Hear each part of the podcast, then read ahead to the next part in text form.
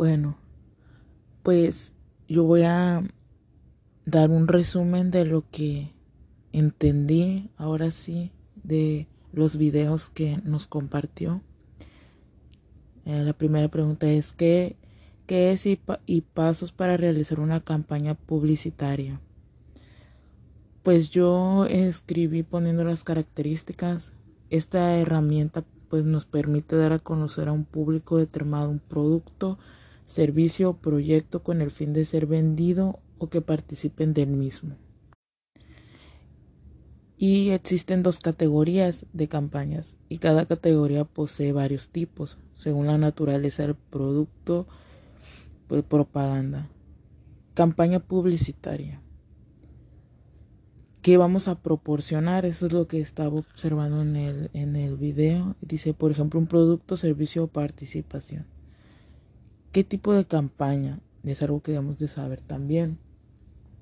Pues hay dos tipos de campañas naturaleza del producto, que es lo que dice que vamos a hacer, y ciclo de vida, que nos dice cómo lo vamos a hacer.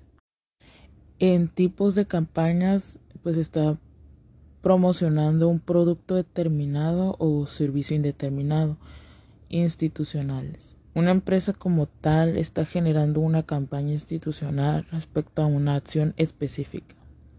Las campañas cívicas pues son las que no venden, pero buscan un cambio de actitud en un comportamiento determinado.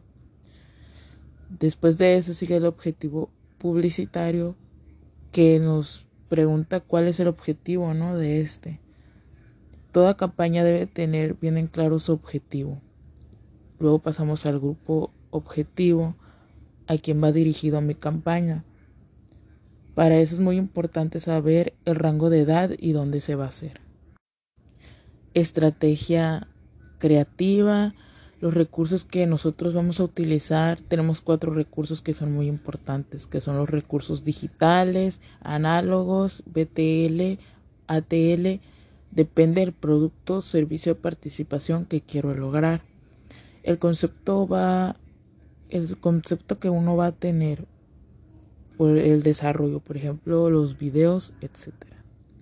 Prueba y evaluación donde se va a generar un proceso de validación, saber si nosotros, si a nosotros esa estrategia y esos elementos que nosotros pasamos antes de lanzar lo que tengo, tengo que validarlo.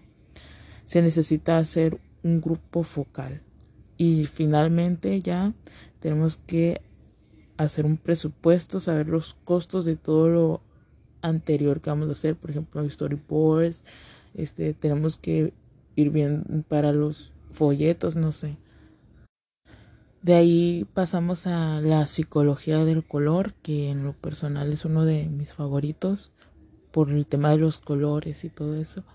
Pues debemos de saber cuál es la misión que queremos despertar en nuestros clientes a la hora que se enfrenten visualmente, ¿no? Los colores más apreciados por las, por las personas en orden es el amarillo, negro, rojo, verde y azul, mencionando el azul como preferido de 45% de las personas dicen que este color es su favorito. El azul es emoción, em, emociones que transmite pues la amistad, armonía, simpatía y confianza.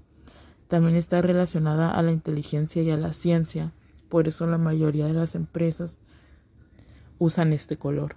El rojo, pues el rojo es el amor, la rebeldía, la fuerza, el primer y de hecho hay una curiosidad es que él es el primer color que distinguimos al nacer.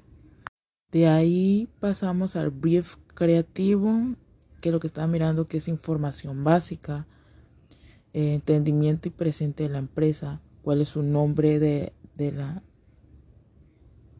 de la marca, contar una breve historia de la marca, cómo cree que se perciba su, su compañía actualmente, identidad visual, entendimiento y presente de la empresa. En conclusión, todo esto va de la mano, tanto como hacer la campaña publicitaria con los colores y todo eso. Me gustaron mucho los videos y pude comprender mucho lo que quiere dar a entender estos temas. Gracias.